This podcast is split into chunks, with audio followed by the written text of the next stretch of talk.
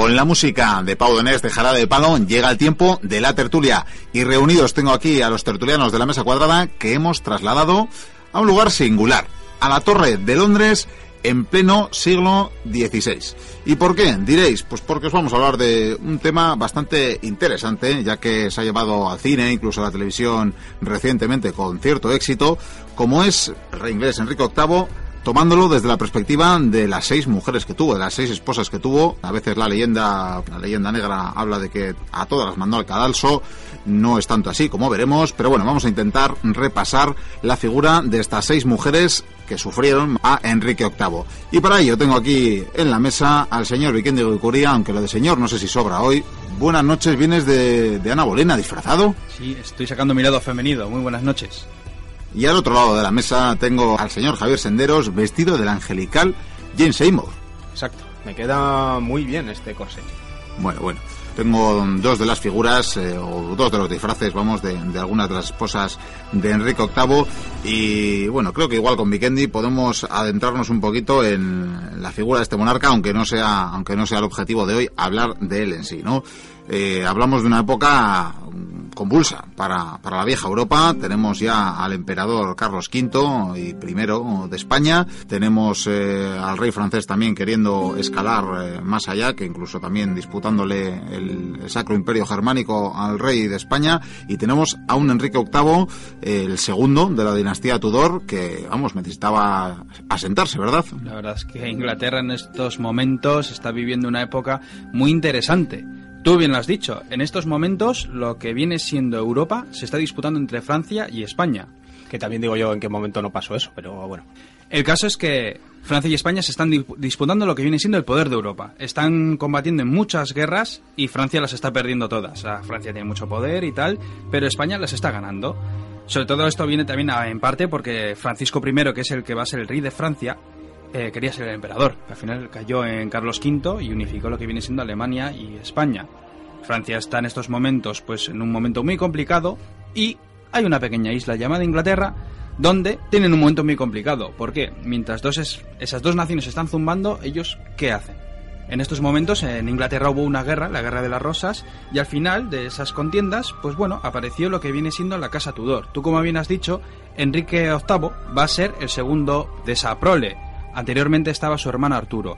Y en sí la historia podríamos comentar que empieza con este Arturo, porque lo que hace la corona de España, Fernando el Católico, lo que quiere hacer es crear lazos entre Inglaterra y España. Si lo hace así, pues Francia, vamos, está más que acorralada ya por todos los frentes. Quiere casar a su hija, Catalina, con el heredero de la corona de, Gran Bretaña, bueno, la futura Gran Bretaña, que es Arturo.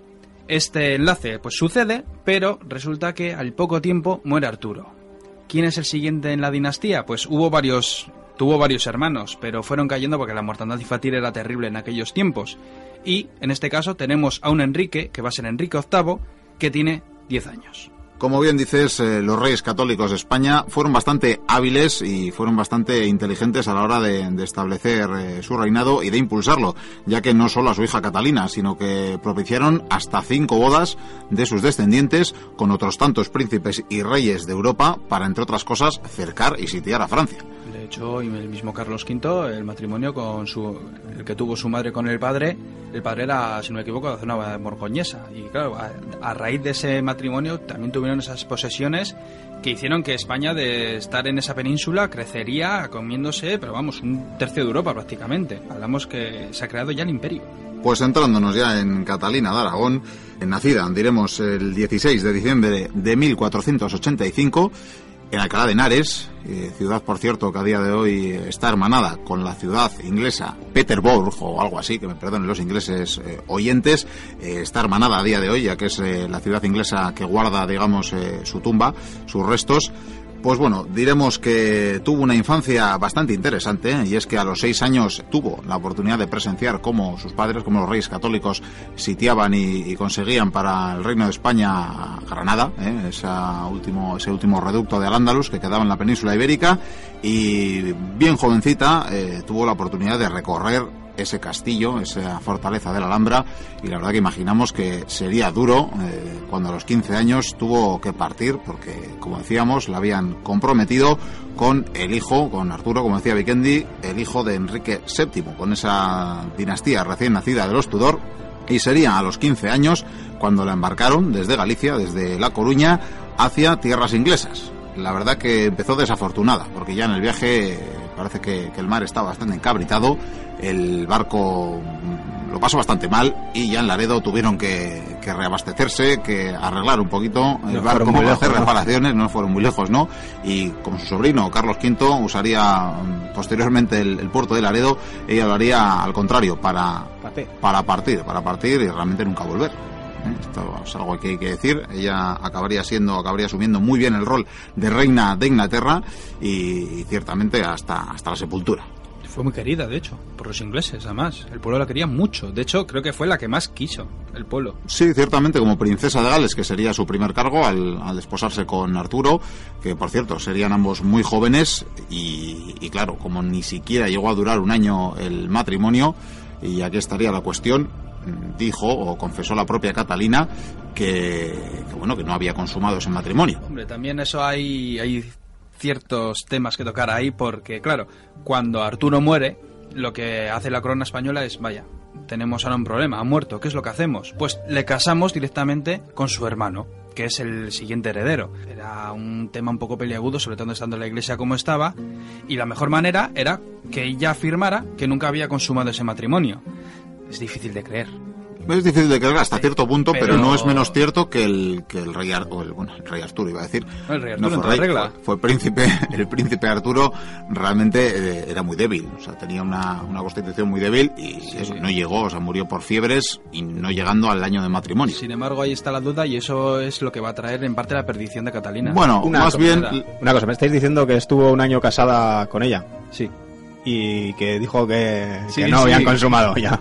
vale, vale, no, no haré más preguntas. Realmente hablamos, hablamos de, de, una muy temprana juventud, pero bueno, realmente poco importa lo que opinemos porque al final ¿qué pinta en estos casos? Pues lo que diga el Papa. Eso es lo que pasaba, lo que pasaba en la época. Y el Papa, Julio VII creo, eh, hizo una dispensa papal para poder celebrar el nuevo matrimonio. Y ya está. Además, bueno, ya comentar un poco. Eh, que es de Enrique, porque nosotros tenemos esa imagen de ese rey gordo que está todo el día comiendo y que es una malísima persona. No sé si has visto la serie esta famosa. la serie yo creo que hay que olvidarla porque se toman muchas licencias. Sin embargo, tenemos que tener en mente un Enrique que, bueno, ahora tiene 10 años, pero a medida que va creciendo es un chaval muy atlético, le gusta mucho hacer deporte, se porta bastante bien, aunque tiene unos regentes poco a poco, va cogiendo el control del gobierno y él, en principio, tiene un matrimonio muy feliz con Catalina. Ella, de hecho, además, con la educación que tiene ahí a la española, por así decirlo, convierte en una mujer, pues, la reina perfecta. Y él, el rey perfecto. La verdad es que en Inglaterra todo el mundo está muy feliz en estos momentos pues sí, ciertamente feliz y entre otras cosas es muy católica y la verdad que en el sentido del fervor religioso pues la tienen como referencia a todos los ingleses. Además era esencial que en esos momentos fuera muy católica ya que viniendo de donde viene de sus padres de los reyes católicos que encima en estos momentos prácticamente controlan al Papa. Eso es, o sea, al final quiero decir que todo encaja, o sea, lo que consiguen los reyes católicos no es por casualidad, sino que es que lo buscan y, lo que hacen es cerrar esa alianza que... no estaría mal la frase de lo que dice el rey de España, va misa porque es así. Pues sí, ciertamente bien condicionaría posteriormente también el, el, hecho de que se retrasara la ruptura de este matrimonio. Pero bueno, sigamos hablando algo de Catalina, y es que parece que hemos dicho una consecuencia de la muerte de, Arturo al matrimonio con Enrique, y realmente llegaron a pasar unos siete años en los que siguió viviendo en Inglaterra como princesa viuda de, de Gales, pero no sería hasta, hasta esos siete años después, hasta 1509, cuando se casaría con Enrique VIII y cuando ya se convertiría en rey. Y en todo caso, podemos decir que tuvieron un matrimonio bastante largo y durante unos 18 años bastante feliz. Eh, le dio unos cuantos eh, hijos, eh, sobre todo hijas, pero le dio unos cuantos hijos. Sería el caso de, de Enrique o de los dos Enriques que nacieron. no llegaron a vivir muchos meses y por tanto, pues bueno, pasaban los años y la angustia de Enrique VIII era creciente. ¿Por qué? Ya hemos dicho que la dinastía Tudor era recién iniciada, vamos, él era el segundo de la línea y por tanto, para asentarse, tenía que, bueno, que tenía que tener hijos varones. Es más, garantizar la, sucesión. La primera prioridad de un rey es tener descendencia, sobre todo de, de, chicos. Y encima, claro, esta mujer no solamente es que se le mueren unos cuantos críos, es que encima tiene muchísimos abortos. O sea, es algo que, supongo que ya son los nervios, el ansia, y él encima es una persona que cada vez se está poniendo más nervioso porque necesita ser heredero cuanto antes y es un momento pues que al tío se le va a empezar a cruzar un poco los cables. Sí, podemos señalar algo interesante en el currículum de Catalina, que fue que en 1513, cuando andaba Enrique combatiendo en Francia, ella misma se puso al frente, o por lo menos cabalgó con las huestes eh, inglesas, hasta el punto de derrotar y, bueno, y acabar con el rey escocés que se había sublevado aprovechando que los ejércitos ingleses se encontraban en territorio francés. Pues unido, unido a esta desazón que tenía Enrique VIII por tener un heredero, ya que la única superviviente de aquellos hijos que dio a luz Catalina de Aragón sería María, la que a la postre sería María I, reina de Inglaterra, pero bueno, de ella ya hablaremos más tarde, tendremos oportunidad, porque ciertamente tuvo mucha importancia. El caso es que llegó un momento que el rey se enamoraría de Ana Bolena, de una de las damas de la reina, y bueno, la verdad que hay que nombrar también, porque también la han llevado a decir en la historia, eh, primero tuvo como amante a a su hermana, ¿eh? a la hermana de Ana Bolena. A María. A María Bolena. Y pasado el tiempo, Enrique encontraba cada vez más motivos para acabar su matrimonio con Catalina de Aragón. Entre otras cosas, empezaba a argumentar a sí mismo que el haberse casado con su cuñada eh, era poco menos que un pecado. Se empezó, se empezó a convencer a sí mismo de que Dios le estaba castigando y por ello no le daba mm, un heredero varón. Sí, es que había un pasaje levítico donde decía que si uno se casaba con la mujer de su hermano no iba a tener hijos. Decimos, bueno, claro, la corte le dijo, no, no, tú has tenido hijos, has tenido un momento una hija.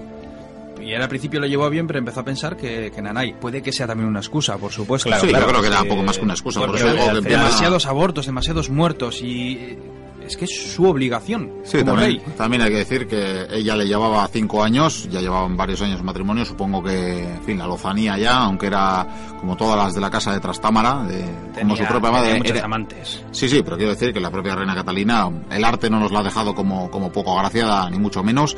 Eh, era rubia, de ojos azules, aunque también el cine, como hemos comentado antes, la ha transmitido de, otra manera, pero bueno, le llevaba cinco años y, ya caminaba hacia, hacia una edad bastante madura para, probablemente no, podía competir con bellezas como, como, lo, como, la de Ana Bolena, como esas damas mucho más jóvenes. Y... El cambio es que, a pesar de haber tenido varios amantes, con Ana Bolena quería llegar al rey bastante más lejos y por ello empezó a plantear que él quería la nulidad de su matrimonio con Catalina. Nulidad que desde luego ella no estaba dispuesta a concederle y por lo visto el Papa tampoco. Inicialmente sí, pero la influencia de Carlos V, que al fin y al cabo era ya el árbitro de todo lo que pasaba en Europa, pues eh, le negaba esta posibilidad. Es que Catalina no era una cualquiera. No, ciertamente. O sea, comenzaron a chocar los intereses un poco de Inglaterra. Si fuera otra princesa todavía, pero ella, la tía del emperador, no. Y punto. Pero ciertamente, pues por esta época pasaba lo que ya hemos comentado en alguna otra tertulia, que era la reforma protestante. Había un tal Lutero por ahí eh, enfervoreciendo Europa y a Enrique VIII no le venían nada mal las tesis que decían que el Papa no era más que otro vicario de la Iglesia y que por tanto no era ni mucho menos que el interlocutor de Dios en la tierra y que por tanto no había por qué obedecerle. Tal fue así que los protestantes que también hacían ya sus primeros pinitos en Inglaterra le llegaron a convencer de que le vendría mucho mejor separarse la de Roma, de no reconocer al papado como líder de la religión y declararse a sí mismo rey de la Iglesia inglesa que haría en 1534 y conseguiría eh, a la postre casarse al fin con Ana Bolena. Para terminar con Catalina, diremos que duró unos cuantos años, eh, fue encerrada o, bueno, apartada en varias fortalezas. encerrada. Sí, encerrada, de algún modo. En varias fortalezas y acabaría muriendo y siendo enterrada como princesa viuda de Gales y no como reina de Inglaterra. No obstante, el mundo o la esfera católica de la época siempre la recordaría, a pesar de que Enrique VIII tuviera seis esposas, siempre la recordaría como la única, porque a los ojos de Dios o a los ojos de Dios desde la perspectiva de Roma por lo menos, nunca tendría otra. Sí, además es curioso porque, como bien has dicho, la van a reconocer prácticamente como la única reina y cuando Ana se convierte, Ana Bolena se convierte en reina, la tienen, pues, ¿cómo decirlo? Como la prostituta del rey. La gente no la acepta. Bueno, eh, de hecho, cuando conoció a Ana Bolena, debió de conocer también a su hermana. Sin embargo, como bien has dicho, pues Enrique primero se decantó por María estuvo ahí jugueteando con ella, pero al final se cansó. Y claro, cuando ya se empezó a trastear con Ana Bolena, Ana Bolena en sí pues se convierte en un ejemplo para los protestantes. De hecho, ella les apoya lógicamente y tras esta ruptura de la iglesia por parte de Enrique, bueno, como no sé si se llega a decir que el Papa les comulga. Le excomulga. Y una excomunión en esta época, bueno, y en cualquier otra de, de ya por el medievo, por ejemplo, ser excomulgado significa que eres el enemigo público número uno de Europa. Ahora mismo todas las naciones católicas te odian. El comercio seguramente se va a resentir, sin embargo, bueno, la verdad es que es un momento en que sí, estás excomulgado, pero tampoco nos vamos a liar a la guerra. No vamos a declarar la guerra. España, y hay protestantes en otras partes de Europa. O sea, no, es, está tan no está tan amenazado, ¿no? Quiere decir, podría encontrar sus... El habría estado más amenazado si Francia y España no se estuvieran siempre dando Eso es. Pero claro, siguen eh, luchando en esas batallas, pero España encima consigue ya poderío militar, sobre todo tras la victoria de Pavía, donde encima el, rey de Francia, que precisamente además su hijo iba a casarse con María... Sí, con la hija de Catalina. Sí, con la hija de Catalina, Incluso se lo llevan a Madrid, a él y a sus hijos, y le tienen encarcelado. Luego él cuando vuelve, bueno, pues se, la jura y más que jura. Ana Bolena, un poco de descripción sobre ella, debió de ser... A los ojos de la época no debía ser guapa, porque era delgada, claro, los cánones de belleza han cambiado mucho, debía llevar el pelo suelto, era una morenaza de ojos negros, su familia era una familia bastante importante que había crecido mucho en poder en, en Inglaterra, y este caso de la boda pues había opado a que la familia pues fuera a más. Sin embargo, hubo problemitas en el paraíso. ¿Por qué? Bueno, ella se casa con Enrique y tienen un hijo. Solo hay un problema, que es una niña. Bueno, anteriormente tuvo un aborto. Tuvo una niña que en el futuro va a ser Isabel, Isabel la Reina Virgen, Isabel I. O sea, todo un personaje que la verdad es que merece una, una tertulia aparte. Enrique comienza a cansarse de ella y empieza a frecuentar otras camas con otras chicas. Y esto, pues a ver, Catalina lo llevaba medianamente bien, pero Ana Bolena no. Ana Bolena se enfada, claro, supongo que será por el miedo a ver si me va a hacer lo mismo. Todo ladrón cree que todo todos su condición. Podía prever sabiendo lo que. Exactamente. Encima ella, eh, con el bombo y tal, pues. Sí, este que no tenían la legitimidad además que podía tenido o que tenía, el había tenido Catalina. Exactamente. Y ella le empieza a echar broncas. Pero broncas incluso estando con gente o en fiestas o en la calle o lo que. Y él la dijo: cállate la boca o te la vas a cargar. Bueno, él se iba cabreando y llegó el día en que precisamente Catalina cuando murió, pues él se lo pensó y dijo, mm, no tenía que haberla dejado, se arrepiente un poco. Y es más, la llega incluso a echar la bronca y a decirla que ella con sus artes la había engañado y la había, por así decirlo, separado de, de Catalina. Bueno, pues resulta que avanza el tiempo y los protestantes, que en estos momentos ya está, o si no me equivoco, está a punto de llegar ya como ministro Thomas Cromwell, que es un protestante pro, pues él y otros cuantos le empiezan a comer el tarro. Empiezan a surgir historias, ha estado con este hombre, ha estado con este hombre, te engaña tal, y lo que comienza siendo pues unas pequeñas historias se, convierte ya en, vamos, en testimonios, en pruebas. Sí, claro, fuese o no verdad, al final se construye toda una trama. Es, como si te coge el FBI y te dicen que tú eres Osama Bin Laden, vamos, sí, lo ya. Llegaron a acusarla de incesto incluso, de haberse acostado con uno de sus hermanos. Sí, claro, había que buscar motivos bien, bien potentes para... El caso es que la van a matar. La condenan a muerte a a su hermano y a unos cuantos más, los que se creen que han montado orgías, de todo. Y como curiosidad, pues bueno, ella cuando va a morir, incluso llama incluso a un, a un verdugo famosísimo que mataba a la gente con una espada, es algo curioso. El caso es que ella fue, subió, tranquila, sin armar ningún escándalo, y la decapitaron, a ella y a su hermano. El padre se salvó por los pelos y aquí termina la historia de Ana Bolena. Sin embargo, el rey, antes de que ella muriera, ya frecuentaba en su cama una señorita que será la siguiente protagonista. Que es James Seymour, que sería la, llegaría a ser la tercera esposa de, nuestro amigo Enrique. Y que bueno, eh, la verdad es que la historia siempre se nos ha referido a ella como la única esposa que le dio un hijo varón, un hijo varón que cuando menos sobrevivió unos cuantos años y llegaría a ser rey, ¿no? Y bueno, es, la verdad es que la historia es como el mayor aporte que le reconoce a esta mujer, ¿no? Y, eh, pero que sepáis que estos servicios a la corona pues le costaron la vida. Porque no sé si a los 12, 8 días después de haber dado a luz parto. y de haber hecho muy, muy feliz a, nuestro amigo Enrique, que tan desesperado estaba por ese hijo varón, la mujer feneció. Y bueno, pues sí que, sí que tuvo un premio porque, bueno, un cierto reconocimiento, vamos a decir, aunque estos premios no sirven de mucho. Eso es, eh, fue la única de las esposas de Enrique que acabó recibiendo un funeral de, de reina, como reina consorte, y que además, bueno, acabó enterrada también en la propia tumba cripta que estaba destinada para el Además, Enrique, ¿no? como curiosidad, ella era católica y le llegó a intentar comer el tarro, diciéndole, ¿por qué no le pides perdón al Papa para volver a la iglesia? Lo que pasa que él la dijo que, ¿has visto lo que he hecho con Ana Bolena? Se que nació entre el 1508 o el 1510, eh, no está, la verdad es que no está muy claro, según los datos que se miren, pues Más joven te, da una cifra o debió recibir una educación bastante bastante decente, o sea, al fin y al cabo descendía del rey Eduardo III y de una familia también bastante poderosa, aristócrata por excelencia. Los Percy. Y bueno, pues precisamente por esa alcurnia debió, debió entrar en la corte y, comenzó a servir a, a Catalina primero, o sea, empezó sirviendo a Catalina y también luego estuvo sirviendo a la propia Ana, ¿no? A su antecesora en el, en el trono. Y ahí es donde, donde la conoció, como ha dicho Vikendi, donde la debió conocer Enrique.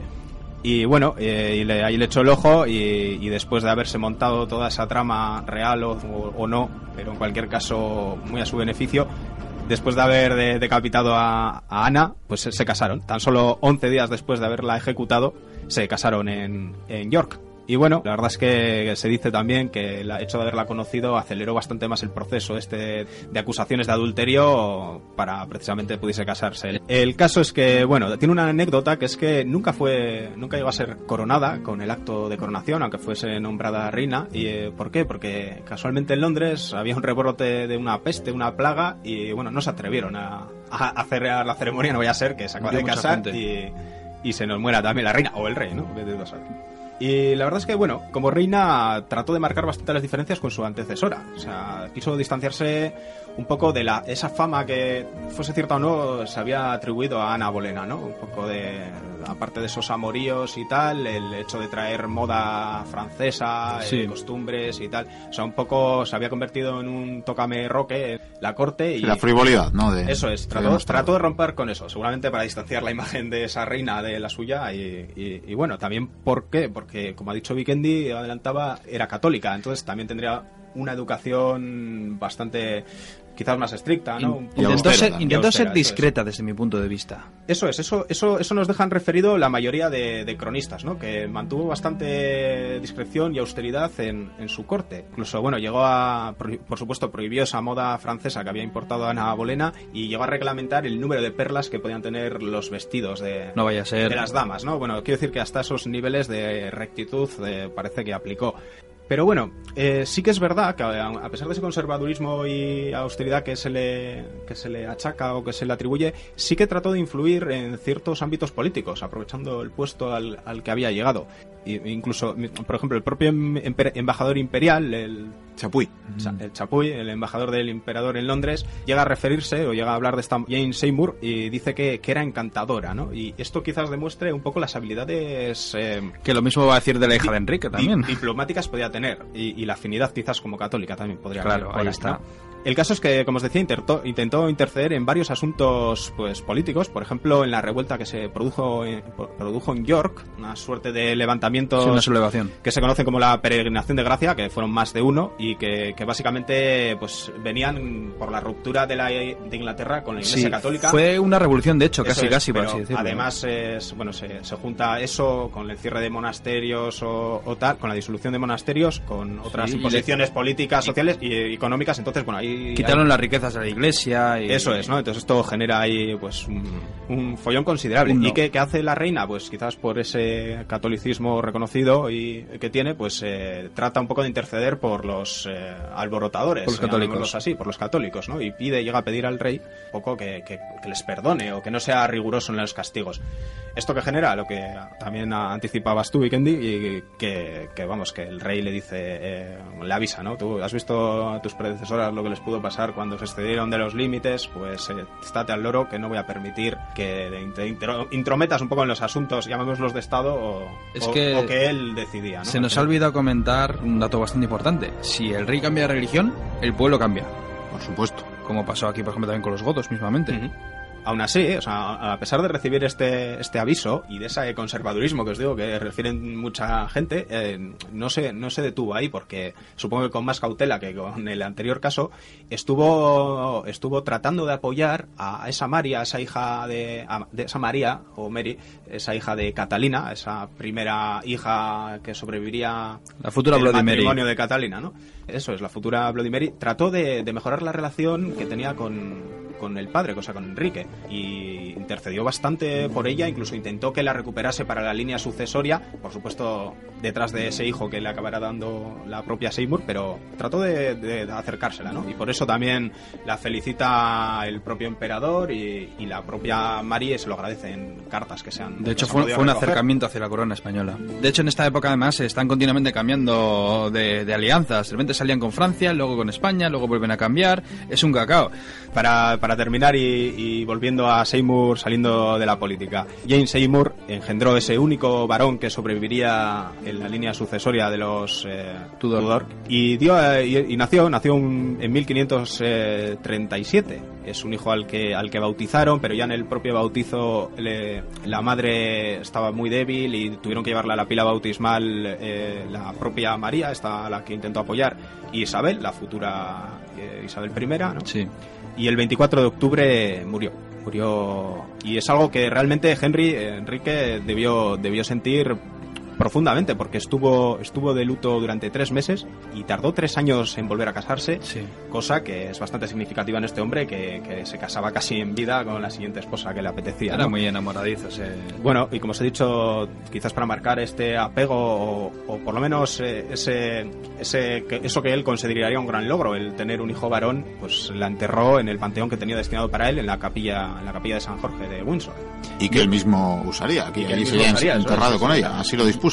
Porque realmente era muy recatada, era católica, era... Yo creo que la veía un poco más como ella y supongo que eso igual hizo en parte que, que se enamorara de ella, en parte. Porque era todo lo contrario, por ejemplo, a Ana Bolena en toda regla. Pero bueno, la verdad es que esta mujer, bueno, dejó, dejó ese, ese legado que sería el hijo, el, el futuro Eduardo, que por cierto, es, eh, es- si el padre hizo la conversión, digamos, eh, oficial, él, Sí. él la llevaría a cabo, él acabaría constituyendo eso que sería la iglesia anglicana. Sin embargo, Realmente- luego vendrían problemas, pero La- bueno. Eso es, pero la gran reforma la, la llevaría él. Y es más, ¿qué pasó también? Que los hermanos de, de Seymour, Thomas y, y Edward, alcanzaron bastante poder gracias a la influencia, bueno, de, de la reina, ¿no? Sí. Y una vez muerta, bueno, se enriquecieron y consiguieron consolidar bastante su puesto, tanto que el propio Edward, eh, Edward Seymour acabaría siendo un poco el, el primer valedor y gran tutor de, de ese, Del hijo, de ese hijo de Eduardo Sí. y gobernaría durante un tiempo eh, el, el- el reino de Inglaterra, porque así, oficialmente el, el rey o era, era pequeño, el pequeño Eduardo, pero como era muy joven necesitaba de un tutor. Y era eso, y lo vieron Y- muy mal muchos porque Claro era mal. católico. Tanto, Se que, había convertido, pero... mm, tanto que él y su hermano acabaron ejecutados. Sí, a la hora. Sí, pero no es la única razón, sino que uno de los hermanos de, de, de Jane Seymour acabaría casándose con la que fuera posteriormente la última, la última reina, la última esposa de Enrique VIII. Thomas. Sí, sí, Tomás sería, sería su esposo porque, bueno, ya veremos en, en su momento, pero ciertamente acabaría teniendo un gran protagonismo en la familia de, de Jane Seymour.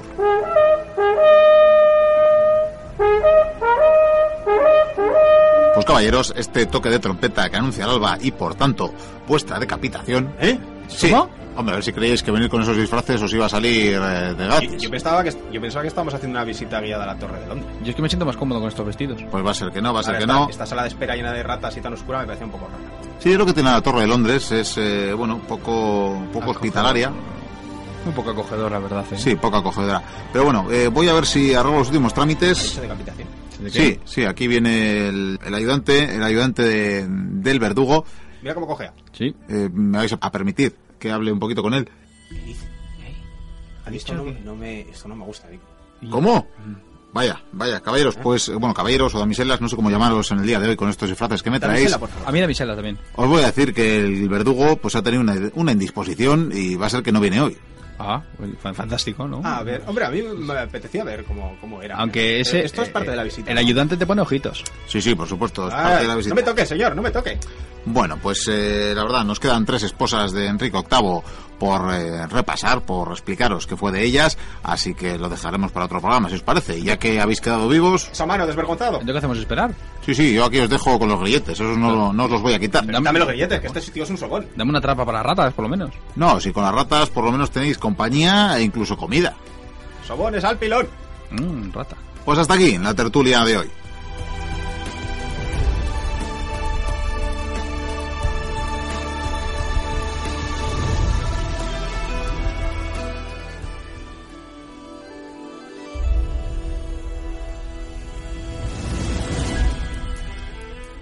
Con la música de amistades peligrosas y nunca, mejor dicho, no sé si amistades, pero desde luego matrimonios peligrosos son de lo que os hablaremos a continuación. Y es que vamos a retomar la tertulia de la semana pasada. Tengo aquí a los tertulianos de la mesa cuadrada que siguen, eh, bueno, dispuestos y prestos para el cadalso. Estamos en la Torre de Londres, como ya os decíamos hace una semana, para hablaros de las esposas de Enrique VIII. Si la semana pasada os hablamos de las tres primeras, de Catalina de Aragón, de Ana Bolena y de Jane Seymour, por cierto, os diré a, a los que no hayáis podido disfrutar o escuchar esta tertulia, que la tenéis en internet, como siempre os repasamos al final del programa, la tenéis en Facebook, la tenéis en la página de Tastas o incluso en nuestro blog, así que podéis retomarla para, para escucharla y para no perderos nada de esta tertulia. Proseguimos con las últimas tres esposas de Enrique VIII, seguimos con esta leyenda negra y nada, tras este repaso y deciros que los señores Javier Senderos y Vikendi Guicuría tienen un aspecto terrible después de una semana aquí con, con las ratas, con los grilletes. Eh, ¿Qué tal estáis? Es que huele a sobaco, esto es asqueroso. Sí, sí, yo la verdad, hombre, por lo menos me he entretenido. Mira, mira lo que le enseñó a hacer esta rata. Hola. Eh, eh, ¿Has visto? El hula hop. Tiempo bien invertido. Puedes montar un circo, la verdad. Sí, bueno, necesitaría, necesitaría Sí. más currusco de pan porque ya las ratas empiezan a atacarme a mí. Bueno, bueno, pues nada, haremos un pequeño repaso. Como decíamos, estamos hablando de esta leyenda negra de Enrique VIII y quizás demasiado negra, ¿verdad? Parece que, que mató a todas sus mujeres y la verdad que matar, matar solo mató a dos.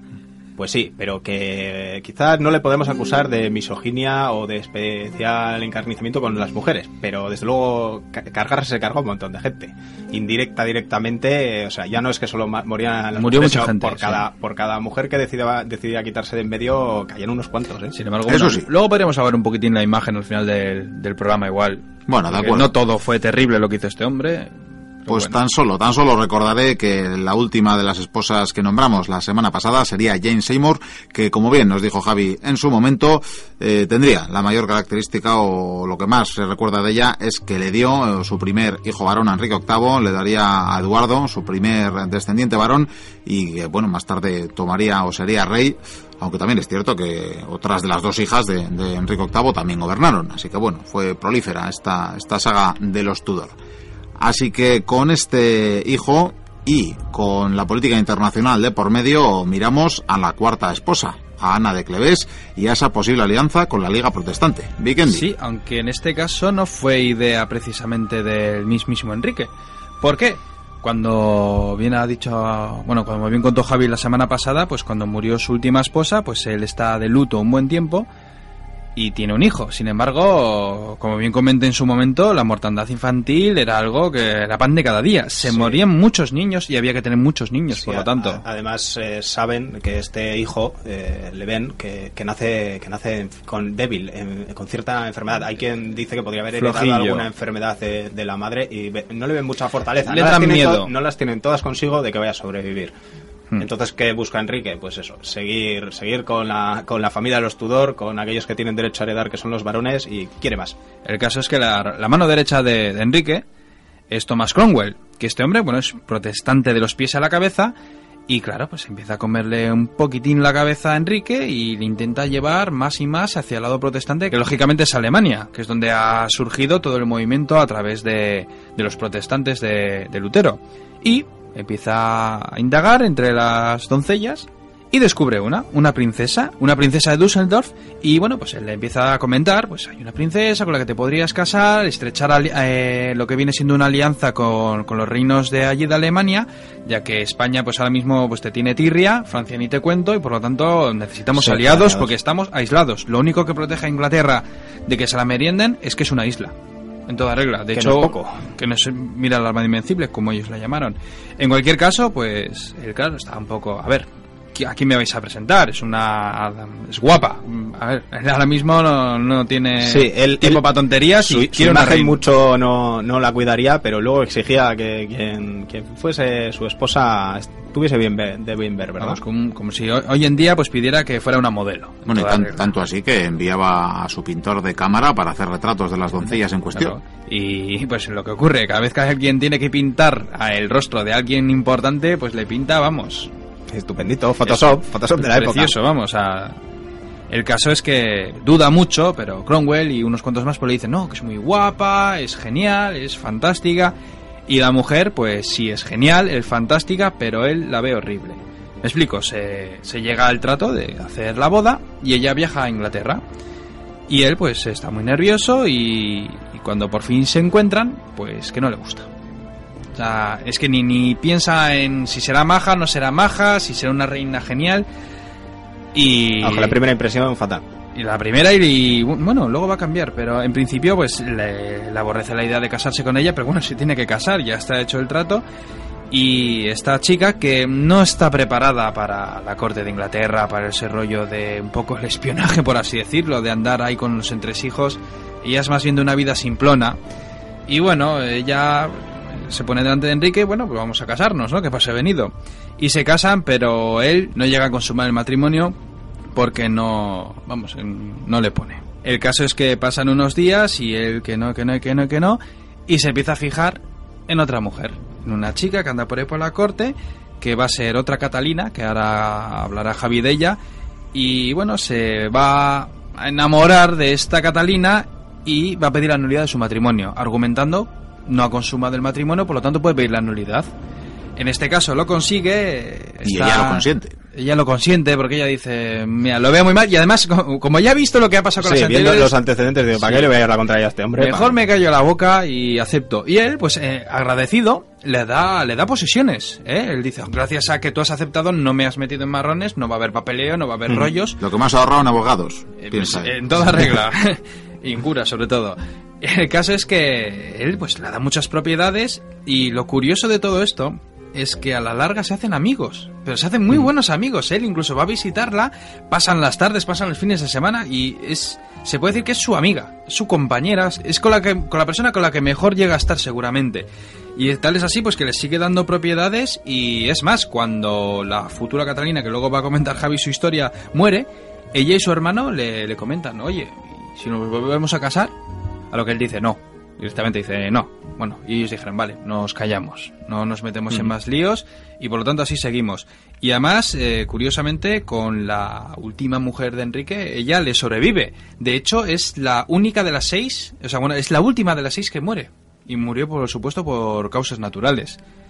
Pues tenemos ya la cuarta y, y habrá que ir a por la quinta. Tenemos ya además, para no despistar a los siguientes, eh, recordemos que entre las seis tenemos tres Catalinas, tenemos dos Anas, vamos, que, que están un poco repetidos. los Sí, para dejarlo un poco más claro. Para la- más fácil, para hacerlo más fácil cuando están juntos con ella. Sí, creo. pero la voy, a, la voy a llamar Catherine, que es como ellos la llamarían en inglés, ¿verdad? Eh, Catherine Howard es la, la que será la siguiente esposa. Y, como no, no podía conocerla en otro sitio, no podía haberse fijado en otra persona que otra dama de la corte. Una vez más, es donde él echa el ojo, es al final lo que le rodea. Lo que tienes a mano. Y ahí, ahí la ve y bueno, parece que es una, es una joven, es, es casi adolescente, o sea, es muy, muy joven. eh, y tened en cuenta que él tiene casi 50 años Sí. y, y, y, sin embargo la otra mujer, o sea, acaba Y empieza a estar hecho polvo, por es, cierto. ¿eh? es un adolescente, hombre, claro. es Solo, solo es con ese corpachón que tenía y la vida de parranda que más o menos se pegarían la, en... la pierna le salía Una úlcera, su- supuraba una sí Pues una úlcera que le Tendría- dolía un Sí, montón es que se parece que podría- había contraído ya la sífilis también. O sea, el hombre estaba Sí, bastante... Y tenía también gota, que era la enfermedad que adolecía a, a casi la práctica totalidad de la monarquía europea. Sí, sí, tanto comer carne, pues es lo que tenía. Si hubiese comido más cereal y, y alguna que otra verdurita, pues... sí no de hecho más es la típica imagen de Enrique VIII el- esos banquetes comiendo como un animal y lanzando los huesos Sí, por solo detrás hay- como un cerdo y comiendo con las manos Solo hay que ver los lienzos, o sea, vamos. Y se inventó el Dina 3 para él. Ciertamente.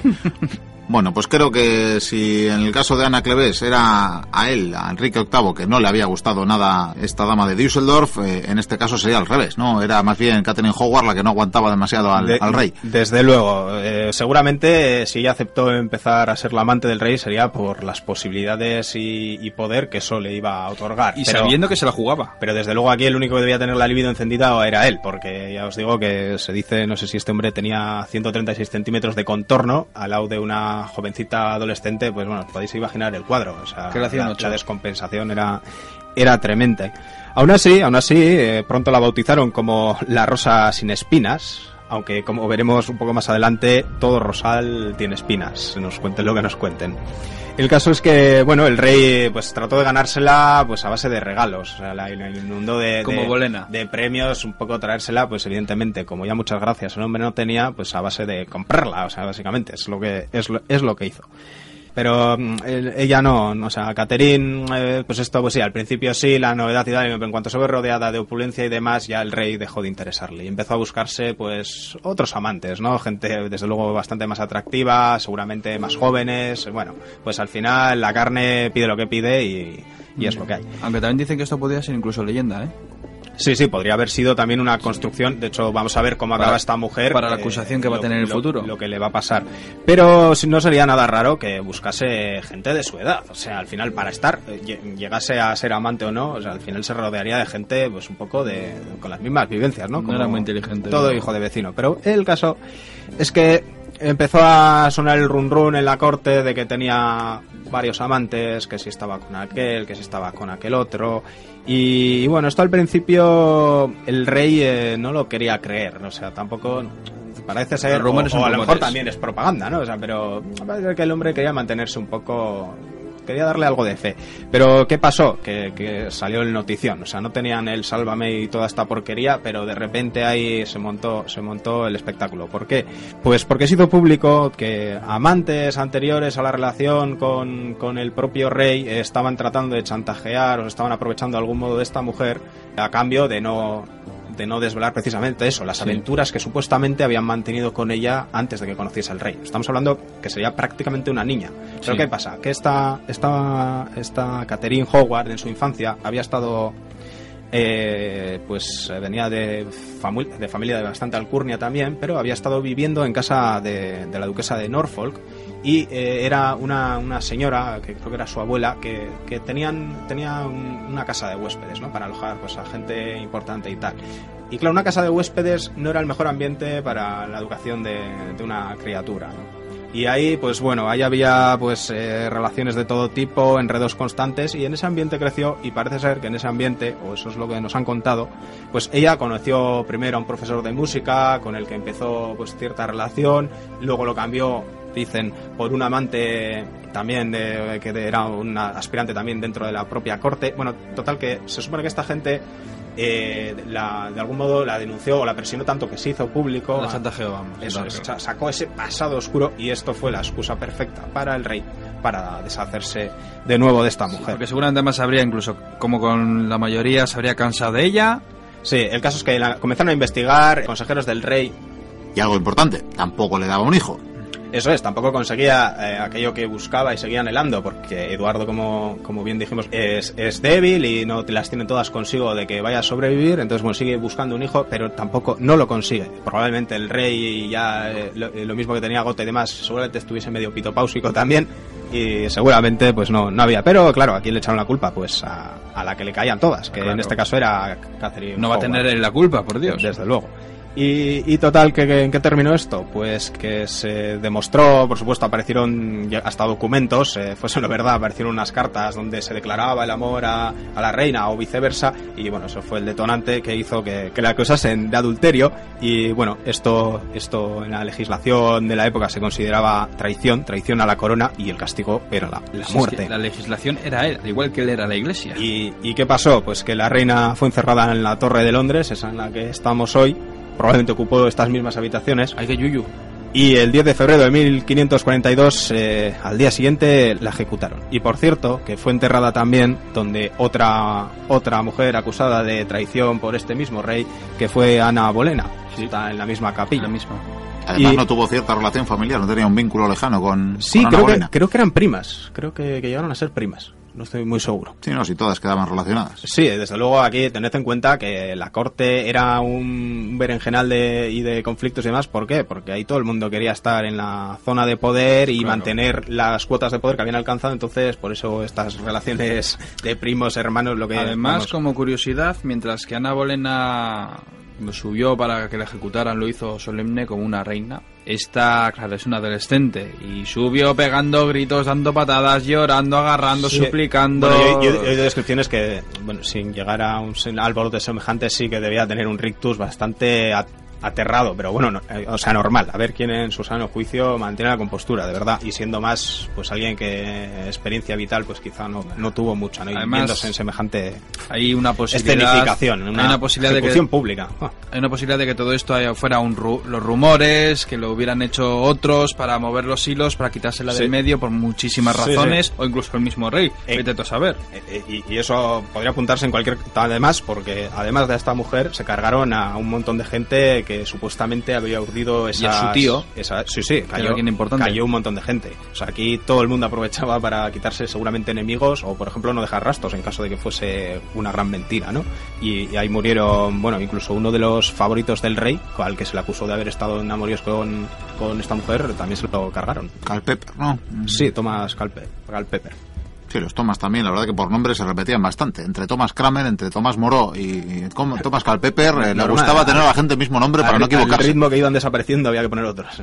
Sí, sí, sí, está claro.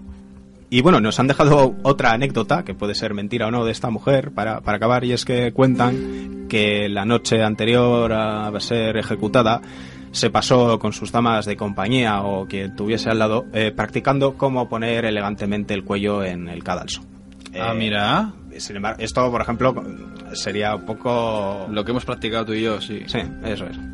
Bueno, bueno, muy bien. Así me gusta que practiquéis porque la verdad que hoy no os queda tanto y no creo que tengáis la misma fortuna porque la semana pasada, se lo decimos a los oyentes, a quien no lo escuchara el programa, el verdugo nos falló. ¿eh? Yo espero que hoy llegue puntual a la cita. Sí, oye, la verdad es que esto, este, esta escenificación está quedando perfecta. A mí la visita turística esta me está gustando, me está gustando. Sí, sí. La, la habitación es pequeña, pero la visita dando vueltas Pero es muy espectacular, ¿eh? O sí, sea, el- sí. el- Los barrotes. el- parece todo de verdad. La verdad es que, vaya. La humedad.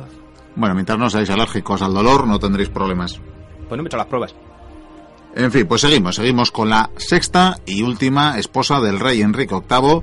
Como vemos, ya Catherine Howard sería la segunda que asesinó y bueno, esta última, esta última le sobreviviría. Hablamos de otra Catalina o de otra Catherine, que dirían los ingleses, que dirían los, los súbditos reales, pues eh, Catalina Parr, ¿eh? Catalina Parre, parece por la ortografía de la época, pero bueno, con este nombre eh, tenemos a esta última esposa.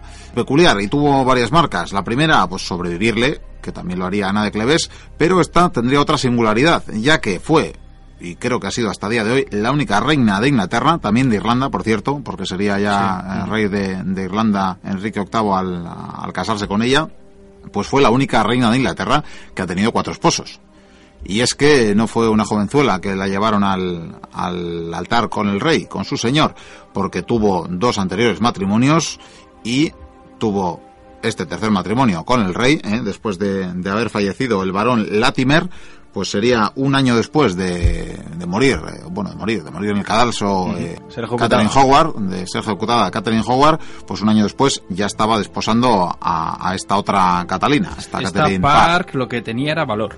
Porque vamos, casarse con Enrique Sí. ya como va el currículum. Sí, y lo que- curioso fue que una vez, un día que acudió a la corte para pedir favor para su hermana, que había sido acusada de adulterio, y por lo visto había incluso pruebas, pues fue a pedirle al rey favor para ella, y el rey lo que dijo es que Le hicieron favor. me gusta, el favor eh, va a ser diferente. Te lo voy a cobrar y tal. Y le propuso matrimonio y aparte de valiente, pues eh, creyó, como buena súbdita real, creyó que tenía que obedecer eh, las órdenes, designios y bueno, y requerimientos de su rey. Y así aceptó. Creía o, o debía.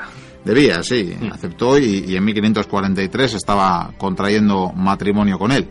Sin embargo, esta mujer ya, o sea, más que reina, era prácticamente una enfermera, porque es que Enrique estaba ya hecho un asco el hombre y ella estaba todo el día con él. Y lo que hacía, aunque ella ya era mayorcita, era cuidar de un viejo. Sí, cuidaba al anciano, pero no olvidemos que, por ejemplo, al poco de, de este matrimonio, eh, Enrique tendría una de sus últimas eh, aventuras, invadiendo, invadiendo Francia tras otro de los numerosos acuerdos que idas y venidas que tenía Sí. con las diferentes coronas. La alianza con España. Eso es, tuvo uno- una de las últimas alianzas con España, eh, acordaron invadir Francia, cada uno por, por un lado, y por supuesto, pues él fue a invadir y a reclamar sus antiguas posesiones, de las que también había sido rey, entre sus títulos eh, ostentaba todavía. Además, él, yo creo que sintiéndose ya mayor, quería tener una victoria militar. Bueno, ya había combatido en alguna otra ocasión, pero yo creo que sentía aquello de hacer una hazaña como la que hizo Enrique V, la batalla de Cresti. Yo creo que quería un hecho, una hazaña histórica que ya le plasmara a lo largo de la historia y se le recuerda a él como un gran rey. Y, la verdad que no le fue muy bien. Bueno, la verdad que no, no le fue muy bien, pero la verdad es que... Conquistó una ciudad, pero eh, luego la recuperaron los franceses. Sí, es que Inglaterra, hay un concepto de Inglaterra, ellos, Inglaterra, no sé qué, Inglaterra no era nada. Bueno, pues volviendo, volviendo a esta última Catherine, a Catherine Parr. eh, por cierto, os voy a decir una, anécdota muy, muy interesante suya para, veáis, para que veáis hasta qué punto estaban relacionadas todas las damas de la corte, todos los nobles y, en fin, toda, Sí, toda la vamos, en que- general. Así salían los niños. que no eran solo los reyes, o sea, el poder estaba en manos de unos que no estaban muy dispuestos a soltarlo. Pues- de hecho, la idea era acrecentarlo lo más posible. Sí, sí, totalmente. Bueno, pues para que veáis, un buen ejemplo es que la madre de esta Catherine Parr fue dama de la corte, fue dama de la reina Catalina de Aragón. Primera. Ajá. Vamos, sí, sí, sí, de la primera, vamos, que Esto esto, es como rizaba el culebrón. ¿eh? Sí, esto, no, esto es peor con Culebrón. Bastante, es bastante cacao. culebrón. Yo, por cierto, más de una vez he comentado que con, con todas las intrigas palaciegas que tenían en la realidad, no sé para qué en las series o películas sobre esas épocas se tienen que inventar nada, pero bueno. Amén a eso. Sí. Bueno, y volviendo, volviendo al matrimonio, nombraba antes la invasión de, de Enrique a Francia porque, bueno, muestra de la confianza que tenía en esta nueva y la que sería la postre última reina, eh, la dejó como regente en, en el tiempo que estuvo, que permaneció en Francia. Y parece que en ese tiempo se hizo buenos aliados. En ese tiempo también se estaba haciendo algunos de los aliados protestantes que quedaban en el reino. Realmente había habido unos vaivenes, Enrique había quedado como cabeza de la iglesia, pero no obstante no estaba muy claro si se seguía el rito cristiano, si seguía el rito católico o si seguían ya otras vías protestantes. Sí, había que asentar un poco esa reforma que Sí, y él lo intentó de algún modo poner paz entre, entre protestantes y, y católicos, que los había en el reino de ambos bandos, y no se, vamos, se llevaban a matar, y, luego ya tendremos ocasión de comentar eh, qué desencadenó en, los, en las siguientes décadas. Pero bueno, el caso es que sí que llegó eh, con el tiempo a, a tomar demasiado partido en pro de los protestantes. Fue amiga además de, de una conocida mártir protestante, Anaskew, y llegó incluso a redactar eh, varios libros, escribió varios libros, bueno, hablando de, de las bondades del protestantismo y, y del oscurantismo y la tiranía del papado, entre otras cosas. Llegó también, sí, sí, llegó a encontrar, eh, por supuesto, varios enemigos, pero otros eh, curas, vamos, eh, clero de alto, de alto nivel, que llegaron a conseguir que el rey firmara una orden de arresto contra ella.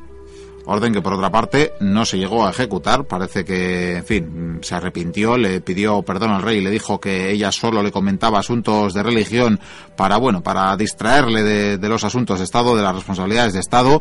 Y bueno, pues eh, con eso parece que salvó la cabeza. Podía haber sido la tercera ejecutada, pero no lo fue. Eh, de esta mujer se puede decir que tuvo a bien acercar a las, eh, a las hijas, a Isabel y a María, a la corte, que también tuvo buena relación con el príncipe Eduardo y que, bueno, de algún modo hizo una familia feliz, ¿no? Dentro de, Sí, de sí, la creo- herencia de, de Enrique. creo que incluso fue esta mujer quien consiguió que se volviera a incluir en la línea sucesoria a, a María y a, la propia sí, Isabel. sí, porque Que no estaban, estaba solamente el niño. Hasta este momento estaban, eso es, siempre por detrás de ese hijo que era varón, y claro, eso lo ponía por delante de, de las mujeres. Ellas no ni siquiera contaban. Eso sí, O sea, estaban- apartadas. Las repudió prácticamente. Sí, sí, el- es, el, y solo estaba el niño. es el intento que, que intentó, o sea, el intento que hizo de acercarlos eh, la... Y, y eso fue una buena jugada, porque a la larga le vino muy bien a Inglaterra. Porque veremos más adelante que el niño mucho no sí, sí, estas acciones que parecen superfluas al final tuvieron su relevancia, Sí. según el devenir de los hechos. El caso es que, como os decía, esta mujer sobrevivió al propio Enrique VIII. Eh, Enrique VIII fallecería en 1547, el 28 de enero, y ella quedaría para tener, como os decía antes, eh, que tuvo ese pequeño récord, quedaría para tener eh, su cuarto matrimonio, que sería precisamente con Thomas Seymour, que viene siendo pues el hermano, uno de los hermanos de Jane Seymour, que era, si ya no me equivoco en la cuenta, la tercera reina, la posterior a, a Ana Bolena. Aquí vemos también otra otra intriga.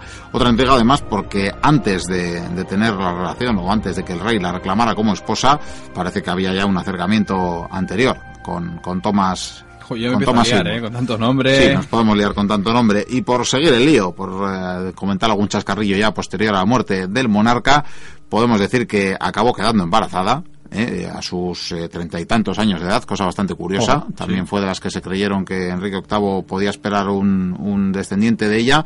Eh, se la veía infértil y no solo porque, porque no hubiera tenido hijos con Enrique VIII, sino porque en los dos anteriores matrimonios tampoco los había tenido. Entonces sorprendió bastante que a los treinta y tantos años tuviera un hijo con Thomas Seymour y no le fue muy bien porque fue dar a luz y a la de poco pues fallecería, por lo visto, por la misma enfermedad eh, que acusaría Jane Seymour la que le había dado al príncipe Eduardo al rey y no sería de extrañar que se debiera a la poca higiene que asistían a los partos en la época. Evidentemente eran paupérrimas las condiciones a pesar de hacerlo en eh, bueno en, palacios y, y, parece que pudo fallecer por esto. Otro de los chascarrillos que os puedo contar es que, sí, sí, por supuesto, entre Thomas Seymour y ella misma, que había tenido muy buena relación con Isabel, eh, bueno, se encargaban de la regencia realmente, porque eh, aunque figuraran, en fin, los, los herederos eh, Eduardo e, e, Isabel, eran ellos los que los que ordenaban a placer, casi casi. Sí, sí, hasta que tuvieron una edad suficiente y apoyos también. Sí, pues se llegó a decir, y llegó a haber una acusación formal, de que Thomas Seymour estaba abusando o manteniendo relaciones con, con la heredera al trono. Ah, claro. Sí, con Isabel. Claro, ¿qué pasaba? Que o sea, se había generado muchos enemigos. Alcanzar las cuotas de poder que alcanzó ese hombre por haber sido hermano de una reina y haberse mantenido ahí, pues le generó una cantidad si de enemigos bastante grande. Muchos de los que suben hasta arriba a ser casi mano derecha de Enrique mueren es que era una corte, como hemos dicho, con muchísimos intereses sí. y, y, y, tenían que estar ahí al cuello. Este hombre se salvó prácticamente. En general, pero hablando de esta que estamos, eh, vamos. Eh. Este se salvaría por ser el tutor, el mentor de, de, del príncipe, del heredero, del único varón. Y tendría esa fortuna de haber seguido ahí. Y luego, por lo visto, quiso dar el braguetazo de incluso, porque hay quien dice que, que bueno, que hubo abusos a la niña, no, que sencillamente sus intenciones eran casarse con Isabel y así asegurarse, pues, la regencia de. Además, un de poco Así que poco más podemos decir de esta dinastía de los Tudor, que serían prolífica. Ya decimos que tres de, de los hijos o hijas de, de Enrique VIII reinarían, eh, empezando por el, por el propio príncipe Eduardo, siguiendo por, eh, por María, por la descendiente de, de, los reyes católicos, que incluso se casaría a la postre con, con un primo lejano suyo, con Felipe II, y, y, bueno, y sería más famosa por, por hacer un escarnio entre los protestantes, por eso la llamarían, como bien habíais dicho, Bloody Mary, Mary la sangrienta, y posteriormente también, pues la propia Isabel ascendería al trono dándoles bastantes quebraderos de cabeza a los reyes españoles. Pues teniendo en cuenta que fue la reina que se defendió en aquella guerra, bueno, en aquel desastre de la Armada Invencible de guerra. y contraatacó, Merced a Drake. Y contraatacó y se la comieron. Bueno, pues eh, no sé si queréis añadir algo más, porque esto incluiría casi vuestras últimas voluntades. Pues Enrique VIII me cae muy mal. No, además, como persona me cae fatal. Era un niño mimado, bueno, lo, creció prácticamente solo y con dinero y con todos los lujos del y mundo. con todo el poder que Sin podía embargo, tener una eh, persona. el en- tío Sí. impulsó mucho la cultura de Inglaterra, ¿eh? Eh, Fue mecenas de artistas, la música, eh, construyó o reconstruyó muchos edificios importantes que hoy en día están en pie. Por lo tanto, eh, a eso yo creo que le va un poco la cara de este personaje, aunque... Y porque lo recordamos. porque- pero lo recordamos también por el morbo. Sí, sí, por la Que es lo leyenda negra, que es lo que decíamos Claro. eh, la semana pasada, y en esta se le recuerda por algo que además tampoco, bueno, habría que Porque, discutirlo, ¿no? Por ejemplo, Felipe II tuvo cuatro esposas. Vale, a él se le murieron. No las mató, se le murieron. Y pero no a ver, se le... Ah, eso es, también es lo que nos han contado. Si aquí. Hombre, en principio es lo que reconoce la historia, aunque podríamos hacer un estudio sobre él. Pero él, por ejemplo, eh, no se le reconoce por las cuatro esposas. Claro, pero es a lo que vamos. Él eh, realmente hizo por- asesinar a dos de sus esposas. A la otra igual la mataría de pena, vamos. Pero quiero decir que, que el resto... A él se le reconoce por... Bueno, por el prudente. Yo me lo llamaría el indeciso. O no sé, el que se lo pensaba demasiado las cosas. Porque, vamos, este hombre no... Tardaba mucho en decidir las cosas. Si os parece, eh, esperamos ya la trompeta del amanecer. Ya estamos, otra vez. Ah, otra vez, sí. Ahí, ahí, la escuchamos. Sigue el teatrillo este, Vale, a formar filas. Ahí la vez. escuchamos. Sí, la visita te ha gustado, ¿no, Javi? Hombre, el otro día veía muy metido a ese tipo en el papel de carcelero. Eh, Yo, el hombre ese que se está todo el día mordiéndose los dientes y mirándonos ahí con cara de asesino, me da yuyu. Pero como no habla, Bueno, porque es verdad. igual no tiene lengua. Sonríe y ríe. a ver. Ahora os voy a presentar a un señor que lleva entreteniéndose varias horas afilando su hacha. Ese de la, capu- la Madre de capucha, ese, ¿no? Sí, ese, ese, el de 2 metros Eso- 15. Eso no es un hacha, eso es un parachoques, que eso es enorme eso. Y Solo yo lo he visto en Gimli, el enano. Bueno, Sí, pronto, sí. pronto vais a descubrir el qué. ¿Eh, ¿Por qué? Bueno, pues últimas voluntades. ¿Cómo? Últimas, bueno, tú primero. Se está tomando muy en serio el papel este, ¿eh? Sí, sí, va del listillo. Esto Con- no es la con visita con esta ese de que va de que a cura, la torre. Eso de que va de cura. Bueno, voluntades. eh, yo quiero un plato fabada. Puede ser, ¿no? Pues Sí, fabadas sí. habrá aquí. Alubias, alubias. Pues Eso, los beans, beans, ya. Sí, te advierto que no vas a llegar a hacer la digestión, pero bueno. ¿Eh? Yo, última voluntad, mm, pues no lo sé. Mm, Libertad. Libertad, sí, eso diría Wallace y le hicieron varias partes Es- de, de su cuerpo. Es en la otra fila. Ah, mierda.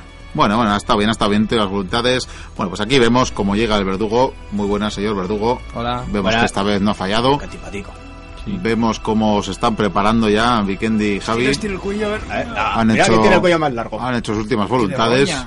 Les veo dignos, no obstante. Yo creo que han ensayado bastante durante estos últimos días. Bueno, Miquel, saca ya la foto que ya vale la coña esta. Estiran, estiran Esto el cuello.